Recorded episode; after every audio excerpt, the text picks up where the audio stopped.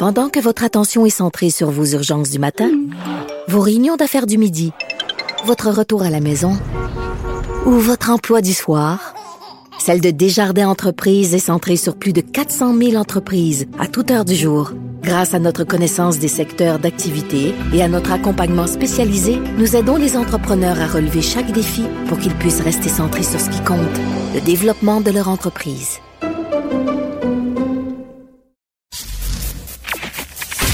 Durocher. Sophie Durocher. Sophie Durocher. Mon nom est Sophie Durocher. Sophie Durocher. Des opinions éclairantes qui font la différence. Cube Radio. Bonjour tout le monde, bon lundi, bon lendemain, non pas lendemain de veille, mais lendemain de Saint-Valentin. Écoutez, je regardais ça, ben, si vous avez écouté l'émission vendredi, vous savez que moi, la Saint-Valentin, non seulement c'est tous les jours, mais c'est n'importe quel jour et que je déteste le fait qu'on nous dise, bon, il faut absolument que tu dises à la personne que t'aimes que tu l'aimes tel jour, à telle heure et de telle façon. Et je regardais en fin de semaine sur euh, les médias sociaux toutes sortes de, de vedettes euh, ou de personnalités publiques québécoises qui mettaient des photos euh, de leur amour. Ça allait du premier ministre François Legault à euh, toutes sortes de, de comédiens, d'animateurs. Puis là, à un moment donné, je me suis dit, ben, qu'est-ce que je fais, moi? Si je mets pas de photo de moi avec mon mari, les gens vont dire ah ben il y a peut-être de l'eau dans le gaz, peut-être que ça va pas bien dans le couple du Rocher Martineau. Euh, puis en même temps, je me suis dit ben si je mets une photo de moi alors que je crois pas à la Saint-Valentin, je suis euh, hypocrite puis je fais juste euh, être mouton puis suivre le mouvement. Alors j'ai choisi de ne pas mettre de photo de moi avec l'homme que j'aime parce que savez-vous quoi? Moi, la Saint-Valentin, là, je la fête le 26 mars, le 32 avril, même des, la semaine des quatre jeudis, tiens, des semaines qui n'existent pas. Alors, j'espère que vous avez passé une bonne Saint-Valentin. Mais quand j'ai vu euh, tous ces gens qui mettaient des photos, mettaient des photos d'eux, je me suis dit, ben voyons donc, peut-être que j'aurais dû. Sophie Durocher. Tout ce que vous venez d'entendre est déjà disponible en balado sur l'application ou en ligne au cube.radio. Avertissement. Cette émission peut provoquer des débats et des prises de position pas comme les autres. Vous écoutez Sophie Durocher. Quand on regarde la France avec nos yeux de Québécois, il y a beaucoup de, de règlements, de lois ou de façons de faire qui nous apparaissent euh, vraiment étranges, comme si la France était peuplée d'extraterrestres qui vivent sur une autre planète. Bon, j'exagère un peu, mais à peine. On va en parler avec le collaborateur euh, du jour, Christian Rioux, qui est correspondant à Paris pour le quotidien Le Devoir et qui est collaborateur à Cube Radio. Bonjour, Christian. Bonjour Sophie, vous savez, on est toujours l'extraterrestre de quelqu'un. Oui, c'est ça. Et je pense que quand il y a des Français qui viennent au Québec, eux aussi nous trouvent des fois extraterrestres dans, dans bien de nos comportements. Mais là, Voilà. c'est vrai que en France, il y a toutes sortes de règles, entre autres des règles sur euh, quand on est euh, propriétaire d'un appartement ou d'une maison et qu'on veut la louer. Euh, Il y, il y a toutes sortes de de règles qui s'appliquent. Alors, racontez-nous euh, cette, cette histoire assez invraisemblable qui s'est déroulée au cours des dernières Oui. semaines en France. Oui, oui, abs- absolument. Écoutez, la, la semaine dernière, tout le monde a suivi ici un peu comme un comme un téléroman, comme une télésérie, on pourrait dire, là, l'histoire de, de Roland. Euh, il s'appelle Roland. Et euh, Roland, c'est c'est un monsieur qui a 88 ans, un retraité évidemment, qui habite euh, qui habite à Toulouse. Et récemment, sa femme est rentrée dans ce qu'on appelle ici un EHPAD, là, un CHSLD. CHSLD, ouais. Euh, oui, c'est ça, parce qu'elle avait besoin de, de soins. Alors lui euh, a, a un peu abandonné sa maison, est allé s'installer euh, là où elle était, pas très loin, a loué un petit appartement pour pouvoir aller la voir à tous les jours et il revenait de temps en temps à sa maison. Mais au mois de septembre, il revient à sa maison de Toulouse, qui est une petite maison ouvrière là dans la ville de Toulouse, qui est très jolie d'ailleurs, qui est très belle. Il y a vu des photos sur Internet. Et donc, euh, il, et, il découvre que la, la serrure a été changée et qu'il y a des gens qui habitent sa maison. Des squats. Ce qu'on appelle des squats. Ouais, c'est ça. Exactement. Ils sont rentrés chez lui, ils ont changé les serrures. Ben Alors, voyons évidemment, donc. Il va, euh, évidemment, il va, il va à la police. Il se dit parce que lui, son, son projet, c'était de, c'est de vendre sa maison il veut la vendre le plus vite possible pour pouvoir aller s'installer à côté de son épouse, justement, pour aller s'installer un peu plus loin, là, soit s'acheter, soit se louer un petit appartement à côté d'elle pour l'aider. Et donc, euh, sa maison est, comme ça, il va voir la police, la police lui dit, écoutez, on peut rien faire parce que vous savez qu'en France, il y a une, ce qu'on appelle la trêve hivernale, c'est-à-dire une interdiction d'expulsion des locataires qui va du 1er novembre au 1er avril. cette année, à cause de la COVID, ça a été, euh, ça a été prolongé encore un peu plus. On peut pas expulser, euh, on peut pas expulser ces gens-là. Et euh, vous savez que heureusement, heureusement pour lui, les gens autour autour de lui ont, ont, découvert son drame. Ses voisins l'ont pris en pitié, se sont dit on, on va l'aider. Il y a tout un mouvement de solidarité qui s'est développé, ce qui fait que euh, il y a des voisins, il y a des habitants de Toulouse et même des gens qui venaient de la région autour qui sont allés euh, euh, manifester devant la maison pour dire à ces gens-là de s'en aller et de, de et de rendre cette maison-là à son propriétaire, qui est pas qui est pas une grande société immobilière, là, un grand exploiteur, mais qui c'est tout simplement sa maison, une maison dans laquelle qui a été acheté par son père en 1930. Alors lui il a passé sa vie dans cette dans toute dans cette maison-là. Il y a même des militants d'extrême gauche qui se sont installés euh, ben, avec les squatters, qui ont mis leur tente dans la cour. Mais pour les euh, appuyer? Euh, pour, défendre les squatters, oui, voilà. non, non, mais c'est le monde à l'envers. Ah oui. Absolument, c'est vraiment, c'est vraiment le monde à l'envers. Euh, et là, heureusement, euh, heureusement, grâce aux manifestants qui à tous les jours venaient devant sa maison, euh, on a pu discuter avec les squatters et finalement négocier leur leur, départ parce que c'était rendu sur toutes les gazettes puis sur tous les sur sur tous les écrans.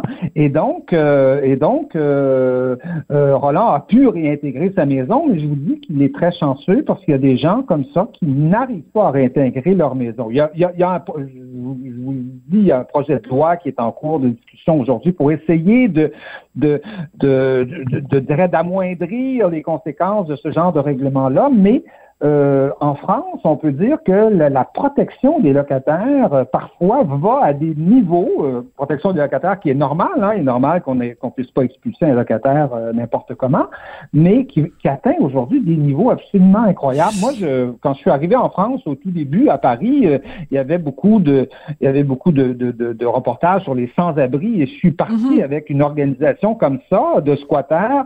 J'ai raconté ça dans un, dans un article à l'époque, squatter des, bureaux qui étaient, qui étaient vides. Là, ça dérangeait pas personne. C'était pas un retraité ben de 88 ans. Mais euh, les gens m'expliquaient que, comme ils ont, en plus ces organisations-là, vous savez, ont des conseillers juridiques qui sont qui sont qui sont euh, qui sont très bons, très habiles. ils m'expliquaient que s'ils arrivaient au bon moment, c'est-à-dire au début de la trêve hivernale, genre à l'automne, mettons qu'ils arrivent au mois d'octobre, le temps qu'on commence les démarches, arrive le 1er novembre, là, c'est la trêve. Toutes les démarches sont suspendues. Alors là, ils passent, ils passent six mois dans la maison. Et là, ils peuvent faire de l'obstruction après pendant tout l'été et, pratiquement rester dans la maison pendant un an et demi, deux ans. Bon, si c'est une grosse multinationale du logement, bon, on va pas, on va pas trop pleurer sur eux, mais écoutez, si c'est un, moi j'ai une, j'ai quelqu'un, un parent par alliance comme ça qui s'est retrouvé avec des locataires, euh, qu'elle n'a pas pu expulser pendant un an et demi, deux ans. Euh, euh, c'est quelqu'un qui a qui loue un, logement ou deux logements, donc c'est un tout petit propriétaire. Et évidemment, quand la personne s'en va, c'est souvent très difficile de récupérer les de récupérer les loyers. Alors, vous voyez comment, à un moment donné, la protection du du locataire devient devient devient une vraie plaie, en tout cas, et en particulier pour les petits euh, pour les petits propriétaires. Mais heureusement, je dirais que Roland s'en est sorti, lui, grâce à la, solidarité de ses, euh, de ses voisins. Mais on voit on voit aussi même à la limite l'impuissance de l'État. Hein. Vous voyez que euh, ben oui, parce que la loi, c'est la loi. Oui. Oui. oui, absolument. Même l'État semble impuissant devant aujourd'hui devant euh, des groupes comme ça. Puis bon, Toulouse est très connu en France pour être pour être une ville euh, qui est très de gauche, ce qui est pas ce qui est pas ce qui est pas un mal, mais euh, une ville aussi où il y a beaucoup de groupes d'extrême gauche. Et donc à Toulouse, c'est une affaire comme celle-là devient vite politique et les groupes d'extrême gauche se mettent là-dedans et et, et, squattaient l'appartement de ce pauvre ce pauvre retraité Roland qui Pauvre, pauvre monsieur, pauvre Roland. Ben moi, il y a deux choses qui me frappent dans ce que vous nous racontez, euh, Christian. La première, c'est que cette exception, la trêve hivernale qui dit donc on peut pas expulser les gens entre le 1er novembre et le 1er avril dans une ville comme Toulouse. Excusez-moi, mais c'est parce que Je sais pas, c'est comme, euh, mettons, si on est à Montréal ou à Chibougamau, il fait moins 40. Ben, c'est parce que Toulouse, c'est quand même dans le sud de la France, c'est la ville rose chantée par Nougaro. Alors, bon, je comprends qu'on peut pas avoir un, règlement qui est différent selon les régions de France, mais bon, ça, ça me fait un tout petit peu sourire. La deuxième chose qui me frappe dans ce que vous racontez, Christian, c'est que quand vous dites qu'il y a des, des, militants donc qui sont allés euh, sur place pour appuyer les, les squatteurs, je me dis ben il y, a comme quelque chose qui marche pas parce que c'est c'est qu'on qu'on s'en prenne à des vilains capitalistes qui font de l'argent sur le dos du pauvre monde, c'est une chose, mais que des militants de gauche qui normalement devraient justement défendre la veuve et l'orphelin dans ce cas-là se trouvent à s'opposer à un, un, vieux monsieur de 80 ans qui qui euh, qui veut juste protéger son bien. C'est comme, je trouve qu'il y, a une démesure là-dedans chez les, chez les militants de gauche. Oui, il y a une démesure et je pense qu'on on, c'est qu'on voit aussi naître une ou renaître, je dirais, une, espèce euh, d'extrême gauche là qui, qui aujourd'hui est très, oui, il faut l'appeler extrême. Oui, oui, tout à fait. Et, et, et, et, en France notamment est très présente. Moi, pour moi, c'est un phénomène qui, qui se rapproche de celui des Black Blocs, par exemple, où on voit ces gens-là arriver dans des manifestations, tout casser, euh, euh, se, se, promener là cagoulés, euh, se sauver de la police, mettre le feu à des voitures. Euh, c'est ce genre de, de, geste, je voudrais, je vous dirais, anarchiste, presque nihiliste, hein, qui, euh, qui aujourd'hui est en recrudescence dans nos, euh, dans nos sociétés et face, face auquel l'État, on dirait, est impuissant. L'État semble être capable de gérer les choses tant que la société reste dans des normes un peu, un peu acceptables, mais à partir du moment où des groupes comme ça qui littéralement ne respectent rien, hein, ne respectent strictement rien, se mettent à agir, on a l'impression que l'État est comme un lapin un peu euh, paralysé, euh, ne, sait pas quoi faire. Euh, on appelle au juge qui lui-même dit oui, mais il faut la loi protège ces gens-là, mais, mais, jusqu'à quand la loi protège le, celui qui dit j'ai le droit là Il y a des il y a des limites normalement à ces choses-là. Et, et, je vous dis, face à des groupes comme ça, aussi radicaux, aussi radicalisés, on a l'impression que l'État est, est, comme, est comme démuni et ne sait pas quoi faire. Ouais. Bon, ben en tout cas, c'est aussi un bon exemple pour ceux qui qui sont peut-être pas familiers tant que ça avec euh, la vie quotidienne en France. C'est aussi euh, être confronté à toutes sortes de règles bureaucratiques, euh, d'alinéa 22 dans le règlement euh, de 1923 qui a été révisé après le Code Napoléon de 1800 machin. Je veux dire, c'est c'est c'est la France est un pays très très très bureaucratique, oui ça, dépend. La France, euh, c'est les deux. C'est-à-dire, la France est soit très bureaucratique, soit très efficace. C'est rarement entre les deux. je vous dirais que c'est rarement entre les deux. Et, et, et, et, je vous dirais que le, ces groupes-là, euh, euh, anarchisants d'extrême gauche, utilisent ce, ce, tout ce droit-là, toute cette bureaucratie et s'en servent quelque part. C'est-à-dire utilisent à, à, quelque part des règles qui sont là normalement pour protéger euh, les, les, gens qui sont dans le besoin, qui sont qui sont démunis, euh, parce que c'est ces gens-là normalement qui ont besoin de, de, de, la loi. Eh bien, eux les utilisent à leur propre fin. Et euh, on voit aujourd'hui combien combien ces groupes-là, par exemple, ont de diplômés en droit, en sciences juridiques, et qui sont capables de vous de, de, de, faire durer pendant six mois une procédure qui normalement se réglerait en, en une semaine ou deux. Hein. Oui. Bon, il y a un autre sujet qui n'a strictement rien à voir. On fait vraiment du coq à l'âne, mais pourquoi pas? Euh, Vous voulez nous reparler de la Catalogne? Bon, on se rappelle évidemment des événements d'octobre 2017, ce référendum sur euh, l'indépendance. Où est-ce qu'on en est euh, en, Catalogne euh, par rapport à justement cette vision de l'indépendance? Oui, ben voilà justement le, 1er octobre 2017, vous l'avez rappelé, il y a eu un référendum en Catalogne. Moi, j'étais j'étais là euh, comme comme reporter, un référendum mais qui était jugé illégal hein, par euh, hmm. par Madrid et qui a été réprimé par la police. On a, Dans la violence? absolument, j'étais devant les bureaux de scrutin. On empêchait les gens d'aller voter. Euh, les guardas civils saccageaient les urnes avec les bulletins, les jetaient par terre. On, on, a vu ce genre de choses là. La suite de ça, ça a été affronter des procès politiques. Hein. Il y a neuf dirigeants nationalistes, indépendantistes catalans qui sont toujours aujourd'hui en prison, qui ont été condamnés à des peines de 9 à 13 ans de prison. Les, Catalans qui ont la tête dure, après, un peu après ces événements-là, ont réélu un gouvernement indépendantiste, mais un peu de justesse. Et là, hier soir, il y avait des élections euh, en Catalogne et ils viennent encore de réélire le bloc indépendantiste. Parce que pour faire euh, hmm. un gouvernement là-bas, pour faire des coalitions, donc ça marche, euh, ça marche par, par bloc. Et ils sont bon, le, le chef d'un des grands d'un des grands partis indépendantistes qui s'appelle Carles Puigdemont, qui a été qui a été président au moment du référendum, vous savez, est en exil à Bruxelles. Oui. Euh, le, le, le, le, leader de l'autre grand parti indépendantiste qui s'appelle Esquerra Republicana, euh, lui est en prison. Euh, bon, il y a eu des, il y a eu des droits de sortie euh, pour faire la campagne électorale, mais il y a des jours dans la semaine où il doit retourner dormir en prison. Et, et, malgré tout ça, pour la troisième fois, les, les indépendantistes ont été réélus. Euh, en pleine épidémie de COVID, d'ailleurs, parce que c'est une, élection assez, euh, assez surréaliste de, de ce côté-là. Et pour la première fois, ils obtiennent, euh, quand on additionne toutes les voix des partis indépendantistes, parce que là-bas, il y a quatre partis indépendantistes. Hein, nous, on en a deux, mais eux en ont quatre. Et donc, deux? vous, vous calculez deux comment? Ah, un à ben, Québec et un à Ottawa. On peut, dire, on pourrait peut-être dire un et demi, mais, mais euh, donc, euh, donc, pour la première fois, euh, ils obtiennent plus de 50% des voix. Hmm. dans la dans la dans la dans la population. Et donc, euh, je vous dirais que toute l'opération que Madrid avait montée, parce que Madrid a envoyé un de ses ministres, son ministre de la Santé, qui était très connu, qui, qui était sur toutes les télévisions, Salvador Ida, l'a envoyé se présenter pour les socialistes là-bas. Euh, il a fait campagne en disant, on va tourner la page de l'indépendance, hmm. c'est terminé, on parlera plus de ça, c'est des vieilles affaires qui intéressent plus personne. Vous connaissez, ce discours bien connu. Ce, discours-là.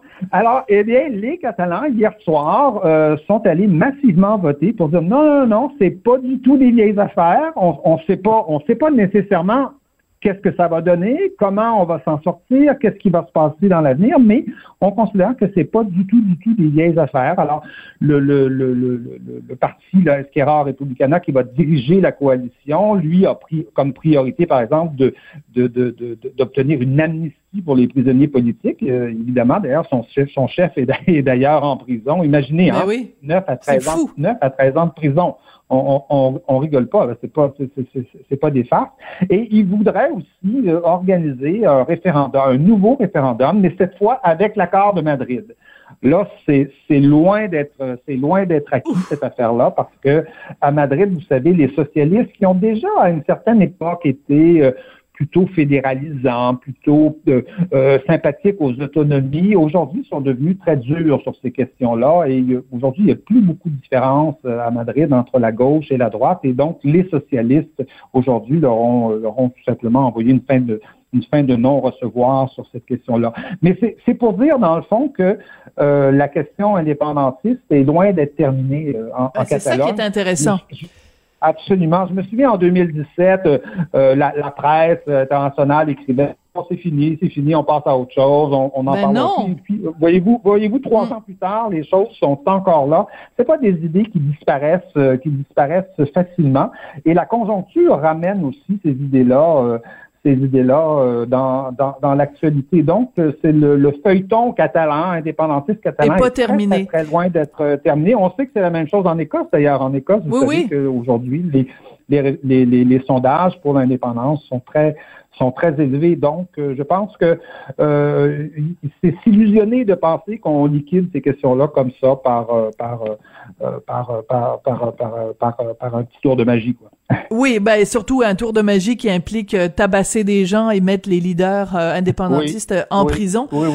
mais c'est donc très intéressant, surtout regarder ça avec l'œil l'œil québécois, de se dire ben écoutez, malgré tout tout, malgré la répression, malgré aussi le, le contexte de la pandémie, que les gens continuent à être des fervents euh, indépendantistes. C'est, ça peut être inspirant ou inquiétant selon le point de vue où on se place. Merci beaucoup, Christian. On s'en reparlera. Il y, a un certain courage là-dedans, quand même. Je pense oui, oui. Euh, qu'il faut, ben, tout à fait. ben, tout à fait. Quand on est prêt à défendre ses idées jusqu'à euh, abdiquer notre liberté individuelle, que ça ne, ne, n'empêche pas les gens de continuer à adhérer à cette idée-là. Je trouve qu'il y a quelque chose de très inspirant, en effet. Christian Rioux, donc, correspondant à Paris pour le quotidien Le Devoir et collaborateur ici à Cube Radio. Vous pouvez l'entendre euh, euh, à différentes émissions pendant la semaine. Merci beaucoup, Christian. À la semaine prochaine. À bientôt. À bientôt. Au revoir. Pendant que votre attention est centrée sur cette voix qui vous parle ici, ou encore là, tout près ici, très loin là-bas, Celle de Desjardins Entreprises est centrée sur plus de 400 000 entreprises partout autour de vous. Depuis plus de 120 ans, nos équipes dédiées accompagnent les entrepreneurs d'ici à chaque étape pour qu'ils puissent rester centrés sur ce qui compte, la croissance de leur entreprise. Sophie Durocher. Entendez les dessous de sa dernière chronique. Cube Radio. Il y a un texte publié en fin de semaine sur le site du Journal de Montréal, le Journal de Québec, qui a beaucoup, beaucoup provoqué de réactions. On peut le voir en comptant le nombre de partages Facebook. Et oui, c'est comme ça qu'on fait en 2021 pour savoir euh, l'impact d'un texte. Et ce texte-là qui a provoqué tant de réactions euh, sur le site du journal, c'est euh, une lettre ouverte dans la section donc faites la différence, signée Amir Kadir qui est médecin infectiologue et député de Québec solidaire de 2008 à 2018. Et ce texte s'intitule Pharma Québec Qu'est-ce qu'on attend? Amir Kadir est au bout de la ligne. Monsieur Kadir, bonjour. Bonjour, Madame Durocher. Ben bravo, Monsieur Kadir, votre réflexion extrêmement pertinente a vraiment provoqué beaucoup beaucoup de réactions. Qu'est-ce que, pour quelle raison vous avez décidé d'écrire ce texte-là, Monsieur Kadir? Docteur Kadir, pardon. Que, ben, euh, en fait, euh, c'est parce que je me suis rappelé à l'approche euh, du mois de, mars et surtout parce que la semaine précédente, j'ai visité les installations euh, anciennement de l'Institut Armand Frappier qui produisait toutes sortes de choses, des vaccins. Euh, je l'avais visité le 2 février. En fait, je suis allé là-bas par un jour de tempête parce qu'il y a des tests rapides, miniaturisés PCR pour le COVID qui sont en train d'y être développés. Puis je voulais voir euh, de visu de quoi ça avait l'air et tout mm-hmm. à l'invitation de bon. Et là, je me suis dit, euh, j'ai réalisé quand on m'a dit que c'était dans ces installations que Biochem Pharma avait développé le 3TC, le troisième médicament euh, du sida, que bon sang, ben c'est ça l'histoire du développement du médicament du Québec. Beaucoup d'innovations qui ensuite ont été privatisées, puis aujourd'hui, avec le siphonnage de ces, de ces richesses en quelque sorte par des intérêts étrangers, il ne nous reste plus rien. D'abord, euh, quand, euh, à la fin des années 80, l'Institut Armand Frappier a été privatisé, vous savez, c'était quoi le prétexte? C'est qu'on disait que ça faisait une concurrence déloyale au privé. Vous imaginez? C'est incroyable, hein? C'est incroyable. Euh, parce qu'à l'époque, euh, Armand Frappier, l'Institut, fabriquait plusieurs vaccins d'utilisation humaine et animale, plusieurs produits biologiques comme des anticorps, des, des des immunoglobulines, ensuite des, réactifs, toutes sortes de choses dont on avait besoin au Québec et puis euh, qui permettaient une certaine garantie d'approvisionnement local. Une autonomie. Voilà. Oui, et ben, puis les économies, c'est sûr, ça ne nous coûtait pas cher. Et aujourd'hui, on s'est rendu compte, euh, on se rend compte avec euh, le COVID à quel point on a perdu nos capacités manufacturières, nos capacités de production, à tel point que même dans l'entourage très proche de Monsieur euh, Legault, je me rappelle au début de la pandémie, un de ses proches collaborateurs me faisait remarquer que dans le fond, euh, il, s'apercevait des vertus de Québec, de, de, Pharma Québec, voilà. Voilà. Alors, euh, il faut euh, euh, revenir sur quelque chose. Puis je sais que c'est très facile de faire du révisionnisme historique ou de faire des phrases qui commencent par et si seulement on avait fait ceci ou cela. Mais est-ce qu'on peut dire aujourd'hui, docteur Kadir, que si en effet on n'avait pas dilapidé ce que faisait l'Institut Armand Frappier, si on l'avait pas donc dans un premier temps privatisé et deuxièmement vendu à des intérêts étrangers, donc si on avait cette capacité pharmaceutique ici au Québec, qu'on aurait pu donc euh, dès les débuts euh, euh, faire ici nos propres vaccins sans dépendre de Pfizer et Moderna, et qu'on aurait pu donc conséquemment vacciner beaucoup plus rapidement et qu'on n'aurait pas le résultat lamentable qu'on a aujourd'hui. Écoutez, c'est pas mon champ d'expertise, mais il y a 15 ans, quand on travaillait sur le projet Pharma Québec, on a consulté des experts. On a consulté notamment Yvan Guindon, qui venait de recevoir l'année précédente, en 2006, le prix du Québec en innovation industrielle pour hmm. ses recherches. Son, euh, le, Yvan Guindon, là, c'est l'ex-directeur de l'Institut de recherche clinique de Montréal. Bref, quand on l'a consulté, il disait qu'au Québec, le Québec constitue, par la présence de quatre facultés, euh, quatre, je veux dire, écoles de, de, de, de pharmacie, de sciences pharmaceutiques, un des hotbeds, un des euh, euh, viviers de la recherche pharmaceutique en Amérique du Nord. Il y a peut-être trois ou quatre autres pôles euh, en Amérique du Nord qui sont aussi forts. Euh, et puis, euh, il disait que l'expérience d'Armand Frappier, mais aussi l'expérience d'autres expériences, c'est-à-dire le développement de plusieurs autres produits dont lui, il était à l'origine de deux innovations, démontrait qu'on avait les capacités de faire du bon développement de produits pharmaceutiques. Puis mm. lorsqu'on l'avait questionné, il disait en fait, en principe, l'expérience de l'innovation des années 90 et 2000 montraient que 150 millions d'investissements sur 7 ans produisaient habituellement un nouveau produit. Et nous, notre idée avec Pharma Québec, c'était de faire des économies dans une meilleure négociation de nos prix génériques. Maintenant, on en fait un peu là. Avec le temps, euh, ce discours-là a fini par percoler, puis le gouvernement négocie mieux ses prix. À l'époque, l'idée, c'était de vraiment systématiser ça, aller chercher 1 à 1,5 milliard d'économies, puis en investir 10 c'est-à-dire 100, 150 millions dans la recherche et l'innovation. Donc, ça veut dire qu'on a eu des capacités de développement de produits, notamment de produits vaccinaux, et on sait que la technologie, c'est-à-dire le, virus, on le connaît, mais mhm. le virus du COVID. On connaît ses cibles majeures, les protéines S, par exemple, le spike protein, qui est la cible de la plupart des vaccins. Et des technologies de développement, des plateformes de développement vaccinal, ben, on en a, euh, je veux dire, on, en aurait eu vraisemblablement avec nos capacités, puis on aurait pu faire notre propre travail, ou à tout le moins, une fois qu'un vaccin est développé, avoir des installations pour en, en acheter le, le, brevet, ou en fait, que dis-je, parce que en principe, la plupart des développeurs de vaccins, hormis quelques-uns, là, mettons, prenons AstraZeneca. Partage, oui. Moi, mon produit, oui, je le partage. Donnez-moi des capacités de production, je vous offre la technologie, puis on, on on fabrique ça. On le fait. on parce que, il me semble, mieux outillé.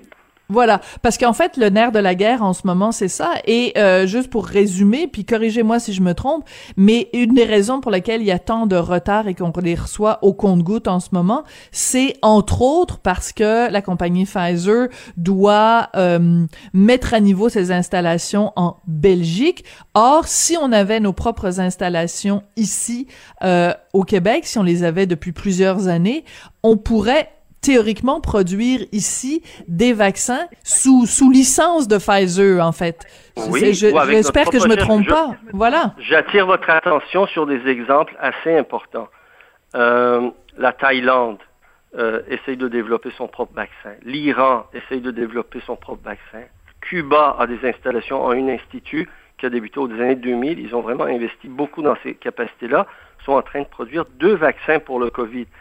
Euh, donc, c'est sûr qu'on n'a rien de moins que ces pays-là. Mais dans les années 90-2000, les grandes pharmaceutiques ont acheté tout ce qui était privé et ont concentré leur capacité, leur savoir-faire dans des pays à faible coût de main-d'œuvre. Donc, Inde, Asie du Sud-Est. Bon. Euh, et, euh, grand bien leur face. Moi, je suis pas, je suis pas mécontent que l'Inde, le Vietnam, tout ça, ait des capacités, mais on aurait dû garder aussi nos propres capacités. Voilà. Et on se retrouve donc dans la situation où récemment, vous avez sûrement vu passer ça la semaine dernière, le premier ministre de l'Inde tweet euh, à l'intention de Justin Trudeau. Euh, bon, ben écoutez, euh, on, on, a entendu votre entre guillemets appel à l'aide et on va voir ce qu'on peut faire pour vous aider en vous envoyant des vaccins. C'est un peu insultant, non?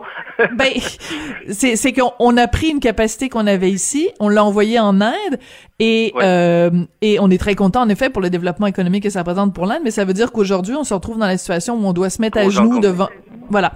Bon, on, on, on, dit on dit la même chose, euh, euh docteur Kadir. Écoutez, euh, c'est sûr que quand on regarde les chiffres, c'est absolument pathétique parce que autant le Canada avait bien commencé parce qu'on avait commencé quand même tôt la vaccination. Là, on se retrouve. Bon, vous dans votre texte, vous écrivez 38e rang mondial. Je pense qu'on est rendu même encore euh, plus bas que ça. Ce qui est frustrant quand on lit votre texte, docteur Kadir, c'est que vous vous dites dès que vous avez été élu donc en 2010, 2008, vous avez aviez présenté des projets de loi. En tout et pour tout, vous en avez présenté trois projets de loi. Est-ce que aujourd'hui, euh, vous dites, euh, on convient que ça aurait pu éviter de nombreux décès? Donc, des vies ben, auraient pu être sauvées au Québec si on avait eu Pharma Québec à l'époque. Ben, c'est sûr, parce que dans les équipements de protection, je veux dire, une partie des problèmes qu'on a eus dans les CHSLD, dans les hôpitaux, qui ont occasionné des euh, infections chez bon nombre de travailleurs de la santé mhm. à tous les échelons, ben c'est dû à, nos faibles moyens. Le fait, regardez tout le retard qu'on a pris dans l'acceptation qu'il faut porter le masque. Ensuite, cette espèce de tergiversation sur la nécessité des N95. Oui, mais ça, c'est Dr Arruda, là. C'est pas, pas parce qu'on n'avait pas les capacités, là. Ben, c'est un peu les deux. moi, ma compréhension, c'est qu'il y a aussi une dynamique politique derrière ça. Et la France, en France, disons, le mm. débat s'est ouvert davantage, puis on a compris qu'une partie de ces règles euh, édictées par la santé publique étaient dictées par la pénurie relative appréhendée. Euh, mm-hmm. donc tout ça fait en sorte que, bon, euh, on a eu ces problèmes-là. Mais rien ne sert de se mordre les doigts. Moi, dans mon texte, je le dis d'ailleurs en ces termes-là. Oui, oui. Si on en si on convient de l'utilité d'une telle chose, si maintenant tout le monde est d'accord qu'on a besoin de capacité de production, voilà Faisons-le. quelque chose, oui, sur lequel on peut commencer.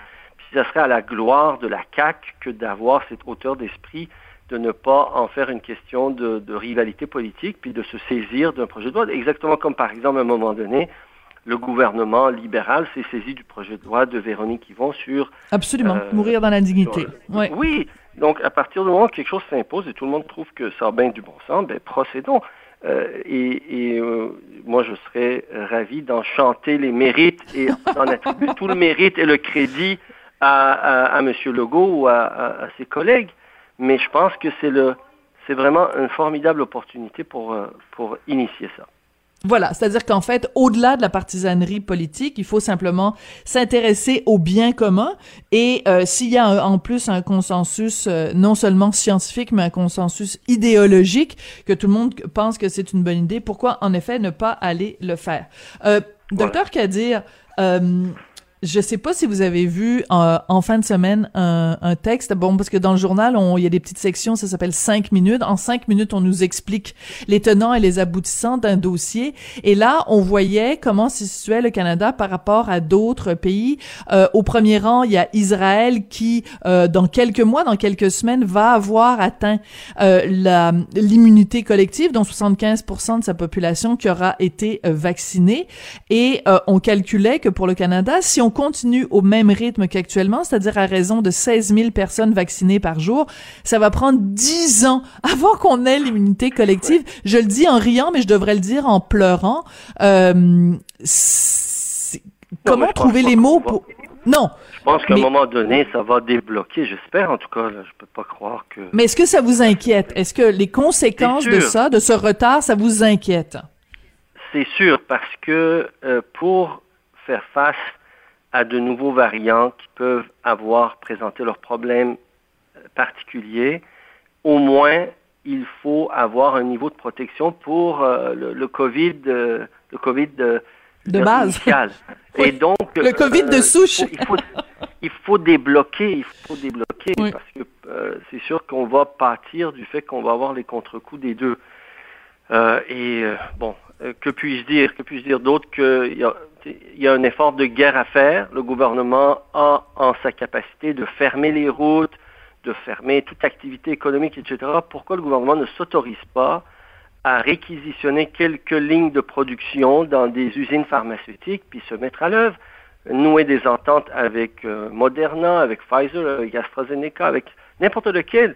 Et l'autre, l'autre dimension que je pense qu'il faut maintenant convenir, c'est qu'il faut qu'on reste ouvert à d'autres possibilités qu'uniquement ces vaccins, entre guillemets, occidentaux. Sputnik semble rencontrer euh, euh, les exigences. de plus en plus, on est porté à croire avec tout ce qui, le russe, oui. a été fait. Oui, le, vaccin russe. Les, vaccins chinois sont, sont, disponibles. Le vaccin cubain, je pense, va arriver à maturité dans un ou deux mois. Puis moi, j'espère que les autorités publiques vont être ouvertes à toutes ces possibilités. On ne va pas jouer dans le ethnocentrisme, là et euh, qu'on va mettre les meilleures capacités qui sont disponibles au niveau mondial au service des, Canadiens, des Québécois. Mhm. Vous avez dit fermer les routes. Vous pensez que c'est ce que le gouvernement aurait dû faire? Parce que là, le Québec est partagé entre euh, les six régions oranges et le reste du, du Québec. Euh, et pour l'instant, on parle pas de faire de barrages routiers. Pour vous, ce serait crucial de faire des barrages routiers pour empêcher la circulation de ces deux ces deux Québec? Madame Durocher, il y a des pays qui ont eu beaucoup de succès, d'accord? Euh, C'est le modèle qu'on appelle euh, Covid-0. Ben euh, oui. Le modèle qui consiste à, chercher l'éradication. Et, ces pays qui l'ont appliqué, aujourd'hui, ne pâtissent plus d'une fermeture globalisée, générale de leur économie. La Nouvelle-Zélande, l'Australie, les pays comme le Taïwan, etc., ont réussi à poursuivre une, entre guillemets, des activités, une activité sociale et économique normale. Pourquoi? Parce qu'au départ, ils ont instauré des mesures complètes et non pas des demi-mesures. Et un des axes hum. principaux de ces mesures, c'est le contrôle des frontières. Donc, pendant un certain temps, puis je pense que grosso modo, ça consiste en quatre à six semaines, il faut contrôler absolument l'entrée. Et aujourd'hui, euh, le, les variants peuvent nous venir des États-Unis, mais aussi de l'Ontario et aussi d'autres ben provinces canadiennes. Donc, pendant un certain temps, si on veut se protéger, et en venir à bout. On ne peut pas imposer des mesures aux citoyens ordinaires, puis ensuite que le gouvernement ne fasse pas sa part, qui est celui du contrôle des frontières. Donc si tout le monde doit euh, rentrer euh, chez eux à 8 heures et que l'économie doit être fermée, ben, il faut qu'il y ait une perspective claire qu'au bout de 4-8 semaines, 4 à 6 semaines, ben, on va pouvoir réouvrir après avoir contrôlé adéquatement, mais on ne le contrôlera pas si par ailleurs les frontières restent ouvertes, puis à qui mieux mieux euh, il y a des sources qui viennent mhm. ensemencer en quelque sorte l'épidémie constamment. Oui. Donc ça va faire partie d'une série de mesures, mais c'est pas c'est pas pour y rester, c'est justement pour plus rapidement pouvoir réouvrir notre nos activités puis retrouver un semblant de vie sociale normale. C'est ça. Covid zéro, en fait, c'est l'idée de dire on va vraiment se serrer la ceinture, mais de façon draconienne et radicale pendant un mois, un mois et demi, mais vraiment on va le faire sérieusement et on va tout immobiliser pendant un mois et demi. Et après, oui. Et après on va pouvoir, c'est-à-dire il faut, oui, on va pouvoir réouvrir, mais il faut évidemment pendant ce mois et demi faire beaucoup de tests, retracer efficacement, isoler ceux et celles qui sont malades. Donc, il y a une série de mesures à, appliquer, que le gouvernement doit donc se mobiliser davantage que ce qui, ce qui a été fait. Et ça, ça veut dire au lieu de jouer aux montagnes russes, ou moi ce que j'appelle la stratégie yo-yo, ben on applique la stratégie COVID-0. Oui. Ben moi je je, je suis euh, équipe dire là-dessus. J'aime mieux euh, Covid 0 que yo-yo parce que aussi yo-yo euh, faut pas se le cacher, ça joue avec les nerfs et à un moment donné les gens les gens sont à bout. Êtes-vous à bout vous docteur Kadir? Ben je je vois alentour de moi beaucoup de gens qui sont vraiment vraiment sur les nerfs et c'est sûr que ça se comprend. Et bon, euh, je n'aurais pas affirmé ces choses-là si c'était juste une intuition. C'est pas une intuition, c'est une science maintenant. C'est-à-dire, il y a des pays qui l'ont appliqué et éprouvé. Et ça marche. Cette littérature existe. Il y a des scientifiques, des épidémiologistes qui en tracent le portrait. Il faut juste s'en saisir puis l'appliquer. Oui. Bon, ben, on espère qu'à un moment donné, peut-être dans six mois, euh, docteur Horacio Arruda va euh, comprendre ce que euh, de plus en plus de gens de santé publique disent à travers le monde. on croise les doigts en espérant que il va s'enlever les tortelettes portugaises des oreilles puis qu'il va écouter le consensus scientifique là-dessus. Docteur Kadir, merci beaucoup d'être venu nous parler aujourd'hui. Donc, j'encourage tout le monde à aller lire votre texte sur Pharma Québec. Euh, vous êtes médecin infectiologue et évidemment, on se rappelle de votre passage en politique à Québec solidaire entre 2008 et 2018 où vous aviez présenté non pas un, non pas deux, mais trois projets de loi sur Farmer Québec. Docteur Kadir, merci beaucoup. Au revoir, Madame Desrochers. Merci. Pendant que votre attention est centrée sur cette voix qui vous parle ici, ou encore là, tout près ici, très loin là-bas, Celle de Desjardins Entreprises est centrée sur plus de 400 000 entreprises partout autour de vous. Depuis plus de 120 ans, nos équipes dédiées accompagnent les entrepreneurs d'ici à chaque étape pour qu'ils puissent rester centrés sur ce qui compte, la croissance de leur entreprise.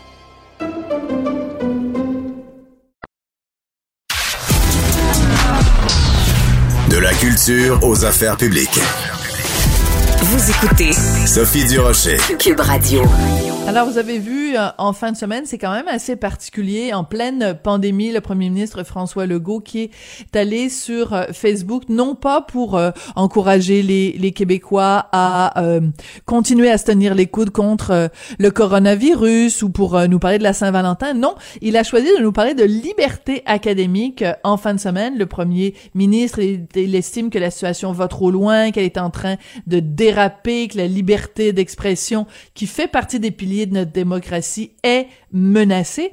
Est-ce que vraiment c'est une surprise pour des gens qu'il y a un problème de liberté d'expression, de liberté académique dans les universités? Est-ce qu'il y a des gens qui viennent de découvrir ça parce qu'il y a une série de textes dans le journal La Presse? En tout cas, c'est pas une surprise si vous avez lu il y a un an un manifeste contre le dogme universitaire, un manifeste qui avait été publié dans Le Devoir. Et à la tête de ce manifeste, il y a Philippe Lorange.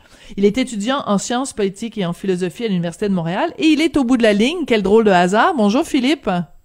Bonjour, ça va bien?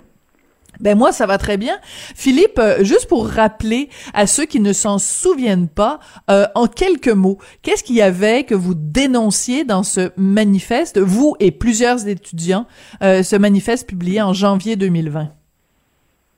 Oui, bien en fait, nous, ce qu'on constatait, moi, je recevais, je recevais beaucoup de témoignages d'étudiants qui disaient que justement, ils vivaient un véritable dogmatisme universitaire, c'est-à-dire une idéologie euh, qu'on pourrait qualifier euh, d'ultra-progressiste, qui expliquait que, ben, en fait, c'est toutes sortes de théories qui sont enseignées en sciences sociales, euh, en art, en enseignement, pour dire que finalement, ben, les Blancs sont les grands méchants de l'histoire, qu'il n'y a pas d'hommes et de femmes, ce ne sont que des sexes désignés à la naissance. Puis on enseigne toutes sortes de théories farfelues comme ça. Et on les enseigne comme si c'était des faits scientifiques. On les impose comme ça, comme si c'était mm-hmm. simplement des faits et non comme des opinions. Puis on montre jamais vraiment les opinions contraires à ça. Donc on impose ça aux étudiants. Puis ceux qui veulent être récalcitrants à ces idées, eh bien, subiront les foudres des professeurs et d'autres hum. euh, personnes en autorité. Alors, vous aviez publié ce manifeste-là, et je tiens à le souligner, donc vous étiez comme le porte-parole, mais finalement, ça avait été signé quand même par beaucoup d'étudiants. Ça a provoqué beaucoup de réactions. Plein de gens ont dit, enfin, quelqu'un euh, euh, le dit, mais aussi, il y a eu ce qu'on appelle en anglais un backlash, donc euh, une, une, réaction assez violente à, à votre égard. Expliquez-nous un peu la, la, la réaction que ça avait eu à l'époque. Ben à ce moment-là, c'est certain que bon, c'était attendu, évidemment. On a reçu beaucoup de lettres euh, en réplique euh, dans les journaux, puis sur les réseaux sociaux, il y avait beaucoup de gens qui réagissaient. Et c'est parfaitement normal. Moi, j'étais parfaitement heureux que qu'on voit oui, un débat. des réactions. Oui, c'est ça, exactement. Nous, on voulait susciter une discussion, euh, qu'on nomme un problème, qu'on désigne une réalité. Puis justement, ça, ça, il y a eu tout la, comme tu dis, le backlash qui est venu. Ça, c'est tout simplement normal. Et puis, euh, ben, tout simplement se faire une carapace, puis accepter de d'affronter euh, la vague, là, tout simplement. Mais ça, c'est normal parce qu'en fait, euh, quand un dogme est bien installé, puis que des, des personnes sont à des statuts privilégiés, eh bien, ils sont d'habitude de garder leur statut, puis ils veulent le, préserver. Alors, si on leur dit, en fait, votre, votre statut, on, réclame que, on réclame que vous ne l'ayez plus, c'est normal qu'il y ait une réaction. Là. Oui, oui, que les, gens se sentent menacés. Mais ce qui est intéressant, c'est que vous, vous aviez donc écrit ce manifeste-là où vous disiez, ben voici, il y a tel, tel, tel problème dans les universités. Vous vous êtes fait dire, ben non, c'est pas vrai, c'est pas comme ça que ça se passe dans les universités. Or, depuis, il y a eu évidemment l'affaire lieutenant Duval à l'université d'Ottawa, et il y a eu, comme je le disais, toute cette série de textes d'Isabelle Haché dans la presse où, justement, quel drôle de hasard, elle parle euh, d'une professeure à l'UCAM qui s'est fait harceler et intimider par euh, un étudiant qui lui disait vous n'avez pas le droit d'utiliser les mots homme et femme. Donc, ça correspond exactement à ce que vous vous aviez dit dans votre manifeste. ben, comment dire, que j'étais pas le seul, là, il y avait des, chroniqueurs comme euh, vous, euh, au Journal de Montréal, à toutes sortes de journaux qui dénonçaient le problème depuis des années. Il y avait des intellectuels de partout qui dénonçaient le problème. Puis nous, les étudiants, on le constatait sur le terrain. Donc, euh, c'est encore plus évident pour nous. Donc, euh, j'étais pas tout seul dans mon coin. Là, c'est, vraiment quelque chose qui est généralisé dans toutes les universités du Québec. À ce point-là, hein, vraiment généralisé dans toutes les universités. Alors moi, ce ah que je veux, oui, allez-y. Non, je voulais dire, ben, regardez, on peut penser par exemple euh, qu'à l'université de Sherbrooke, c'est moins idéologue parce que on n'est pas à Montréal, puis euh, on est plus en région. Mais moi, j'ai plusieurs amis qui sont à l'université de Sherbrooke, puis tout ce qu'ils me montrent, c'est absolument hallucinant. même s'ils étudient en génie ou en physique, ils vont recevoir toutes sortes d'invitations à faire des grèves pour euh, à finir pour les transgenres ou euh, tu sais ça finit plus là tout ça là. Ouais. Euh, en même temps, c'est important de spécifier que euh, j'imagine, en tout cas, je veux pas vous mettre des mots dans la bouche, mais vous êtes pas du tout contre les droits des personnes transgenres. Ce que vous dénoncez, ah, j'imagine, c'est plus euh, une une ben c'est justement ce genre de comportement là, de d'empêcher les professeurs de dire euh, homme ou femme, et surtout si les professeurs s'obstinent à utiliser les mots homme et femme, de les traiter de transphobes. Oui, c'est ça, exactement. Mais en fait, non, c'est ça. C'est bien de préciser qu'en fait, euh, oui. il n'y a absolument rien contre les transgenres, puis je, je comprends absolument que ces personnes-là peuvent vivre euh, toutes sortes de situations euh, dramatiques ou difficiles. Après, c'est ce que je m'en prends, c'est l'idéologie qui peut venir à, certains militants. En fait, c'est aussi l'idéologie néo-féministe, décoloniale, tout ça. c'est ça le problème. Puis justement, quand c'est rendu qu'on dit simplement hommes et femmes, puis qu'on nous dit ah mais non, tout ça c'est juste des constructions sociales, ce ne sont pas des faits scientifiques, biologiques. Euh, là, il y, a un vrai, il y a un véritable problème. C'est ça, c'est à ça qu'on s'attaque. Puis l'esprit du manifeste vient rejoindre le, le propos de François Legault euh, il y a quelques jours, qui disait il faut se tenir debout. Euh, faut hmm. accepter ben, que quand on va sur la place publique, on va sûrement se faire cracher dessus, mais il faut résister parce que c'est comme ça que l'empire du, du, du, politiquement correct pardon, va finir par euh, tout simplement s'effondrer. Ouais, j'aime bien la référence. Vous faites un petit clin d'œil évidemment à Mathieu Bock-Côté parce que l'empire du politiquement correct, c'est le titre de son livre. Ironiquement, livre qui avait été dans les recommandations de lecture de François Legault et ironiquement euh, liste de, de, de lecture qui avait été euh, censurée. N'ayons pas peur de, de le dire euh, l'année dernière. Bon, moi je veux savoir, euh, Philippe Lorange, étudiant à l'université de Montréal, ouvre sa page Facebook en fin de semaine et tombe sur cette lettre, ce, ce, ce texte du premier ministre euh, qui va beaucoup dans le sens de ce que vous, vous aviez écrit. Comment vous avez réagi, Philippe, quand vous avez lu ça? Ah ben j'étais très heureux, comme, euh, comme beaucoup de gens. Ça veut dire que c'est un beau signal. Euh, je pense que François Legault, en fait, il m'a jusqu'à un certain point surpris parce que jusqu'à aujourd'hui, je le voyais comme quelqu'un qui qui va s'opposer aux, aux, grandes idéologies simplement en défendant le bon sens. C'est-à-dire qu'il dit ah, moi, je crois pas que, par exemple, sur le racisme systémique, il dit, moi, je crois pas à ça, euh, tu sais, j'en ai jamais vu. Mais c'est comme s'il n'y avait pas forcément une grande offensive. Euh, il faisait juste euh, se défendre au nom du bon sens. C'est un peu la même chose sur la rectitude politique. Il n'y avait pas une grande offensive. Tandis mm-hmm. que là, dans sa publication, il nous dit, non, là, il y a un problème, je le désigne et on va faire quelque chose.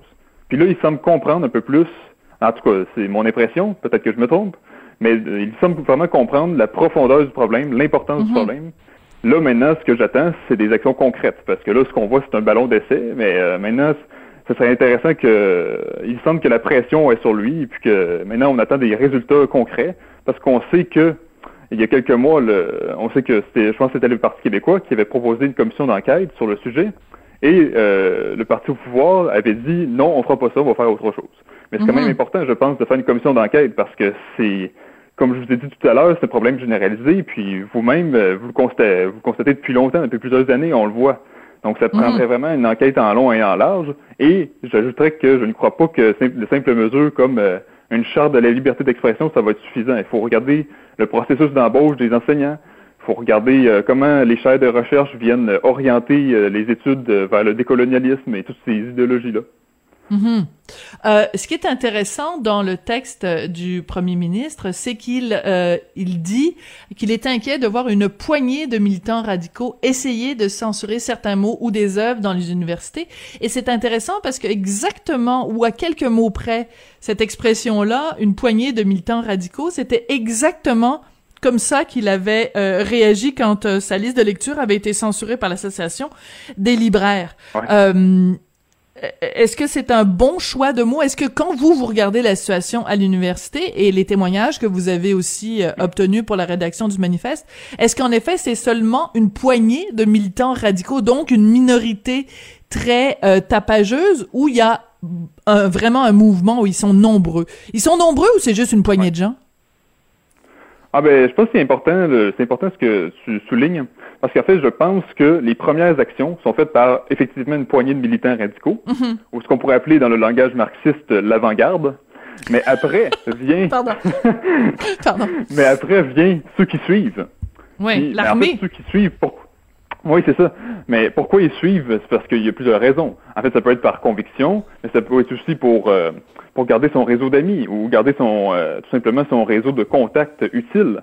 Donc, c'est certain qu'après ça, il y a toute une suite de de ben, justement d'étudiants puis de professeurs qui vont suivre le discours, qui vont le partager. Pas forcément toujours par conviction. Ils font, il y en a qui le font par conviction, mais il y en a qui c'est aussi euh, aussi par, pour des raisons simplement garder son réseau. Mais je pense que ceux qui initient les euh, justement les annulations de conférences, toutes ces choses-là. Je pense que c'est toujours une poignée de gens. Euh, puis c'est, c'est surtout vrai en fait dans les universités anglophones. Dans les universités francophones, on a le problème est un peu moins fort. En tout cas, on va pas mm. euh, aussi loin que dans les universités anglophones comme le fait de, de censurer certains mots. Là. Oui, mais on fait autre chose. On fait, euh, par exemple, euh, dans l'université francophone, moi j'ai écrit une chronique sur une une professeure, en plus une professeure de géographie, qui euh, avait simplement envoyé une petite note à ses élèves pour dire, écoutez, je suis pas sûre, j'aimerais ça qu'on réfléchisse ensemble à l'utilisation du mot yel pour remplacer il et elle. Est-ce que quand on fait ça, on n'est pas en train d'effacer justement les femmes de la même façon qu'on le fait quand on dit le masculin l'emporte sur le féminin Et elle s'est fait traiter de transphobe? Oh oui, mais ça ne surprend pas. Non, non, non, mais je ne dis pas qu'il n'y a pas de problème dans les universités francophones. Simplement, ce qu'on constate, c'est que la, la culture anglo-protestante est plus animée par une sorte de mauvaise conscience puis par l'expiation. D'accord. Alors, pour euh, vu qu'on est dans un contexte euh, académique, parce que l'émission se termine, juste une question euh, est-ce que l'élève Lorange, s'il devait donner une note à, mettons que vous étiez professeur là, puis que François Legault vous aurait remis sa copie, vous lui donnez une note de, de combien sur 100 là, pour avec sa, sa lettre qu'il a publiée en fin de semaine? Ouais. je donnerais, mon Dieu, je pense que je donnerais 80 Bon, c'est bon. restant, c'est que j'attends les, j'attends les actions. c'est bon, c'est bien résumé. Philippe euh, Laurent, vous êtes étudiant en sciences politiques et en philosophie à l'Université de Montréal. Et donc, j'invite tout le monde à retourner lire ce manifeste contre le dogmatisme universitaire parce que vraiment, tout est là. Beaucoup d'informations, en tout cas, déjà sont là. Merci beaucoup, Philippe. Euh, c'est comme ça que... Un grand plaisir. Merci Philippe.